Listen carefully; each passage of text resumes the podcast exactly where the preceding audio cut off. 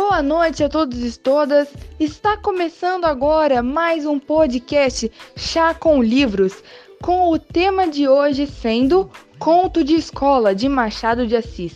E para nos elucidar destes contos maravilhosos, teremos como convidados da noite Kelvin Fernandes e Paulo de Tarso.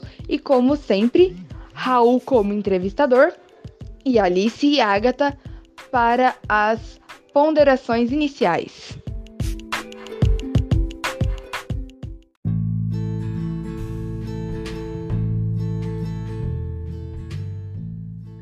Boa noite a todos, me chamo Raul Marques Lima e hoje, aqui na nova edição do podcast Chá com Livros, analisaremos uma das maiores obras de todos os tempos, criada por um dos maiores artistas de todos os tempos, Contos de Escola de Machado de Assis.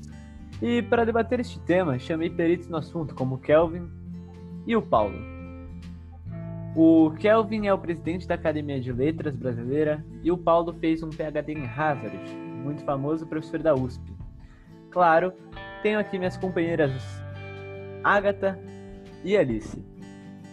É, para começar a debater esse tema, para facilitar a compreensão dos ouvintes, eu gostaria de pedir para Alice fazer igual ela faz em todo o programa, um retrospecto de como é essa tão maravilhosa obra. Boa noite a todos e todas. É um prazer estar aqui com vocês mais uma vez para debatermos mais um conto, o conto de escola.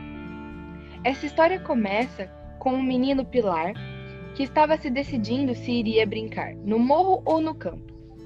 Mas ele decide que iria à escola, pois nos dias anteriores o seu pai o havia punido muito por não ter ido. E já na escola, ele estava fazendo lições e acabou rapidamente, pois era muito inteligente, apesar de não gostar da escola. E enquanto esperava que os seus colegas terminassem, um de seus colegas, Raimundo, filho do professor Policarpo, pediu ajuda com a lição de sintaxe, que em troca Pilar receberia uma moeda de prata é, se o ajudasse. Pilar ficou meio desconfiado dessa história, porque ele não queria se meter em crenca e ele percebeu que tinha colegas que estavam olhando, mais especificamente um colega chamado Curvelo, que poderia contar para o professor. Ele também estava com medo de que o próprio professor visse a situação, apesar de que o professor estava lendo jornais, não estava muito atento à classe naquele momento. Mas, apesar de todo o medo, de toda a preocupação, Pilar decide que vai fazer a troca, ajuda e pega a moeda. No final da aula, o professor convoca os dois meninos para a mesa dele, pede que confessem o que havia feito e que devolvesse a moeda. O professor pega a moeda de Pilar e lança pela janela. E Pilar fica arrasado e muito furioso. Mas o pior de toda essa história é que o professor ainda pega a palmatória e bate nos dois meninos. No final da aula, o Pilar vai furioso atrás do Curvelo, mas não o encontra. Tenta procurar, mas não acha de jeito nenhum. No dia seguinte, ele já não procura mais por Curvelo, mas pela moeda. E procura, procura e não a encontra. E ele ainda acabou se distraindo com uma marcha militar que estava passando por ali perto. E se encerra o conto sem que ele tenha achado nem a moeda e nem ido à escola. E assim termina o conto de escola. Legal, muito legal, Alice. E agora eu também gostaria de pedir para a Agatha, como ela também sempre faz no nosso podcast, fazer uma apresentação dos elementos. Boa noite. Boa noite, Agatha. Eu, para apresentar os elementos essa noite, resolvi seguir a ordem de narrador, personagem, tempo, espaço e o conflito.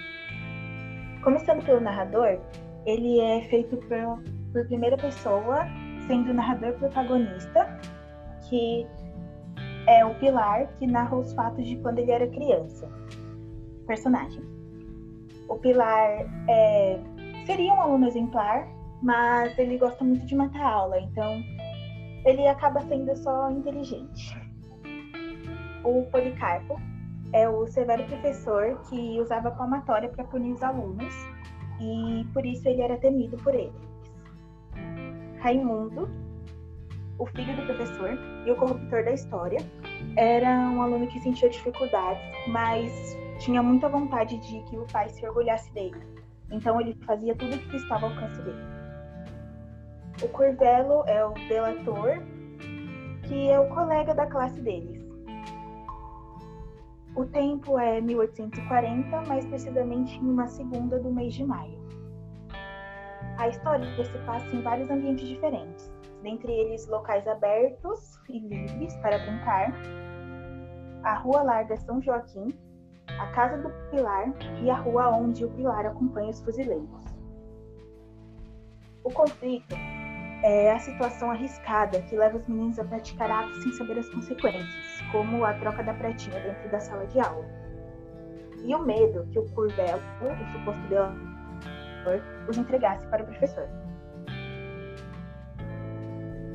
Muito legal, Agatha. E eh, aproveitando que você já estava falando sobre os tipos de narrador, sobre o tipo de narrador dessa obra, eu gostaria de perguntar por que foi interessante a utilização de um narrador em primeira pessoa.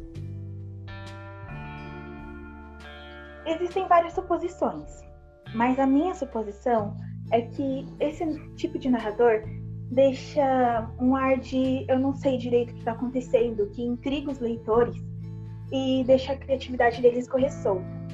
Se fosse um narrador onisciente, teríamos todos os fatos expostos e a história se tornaria um pouco monótona e chata.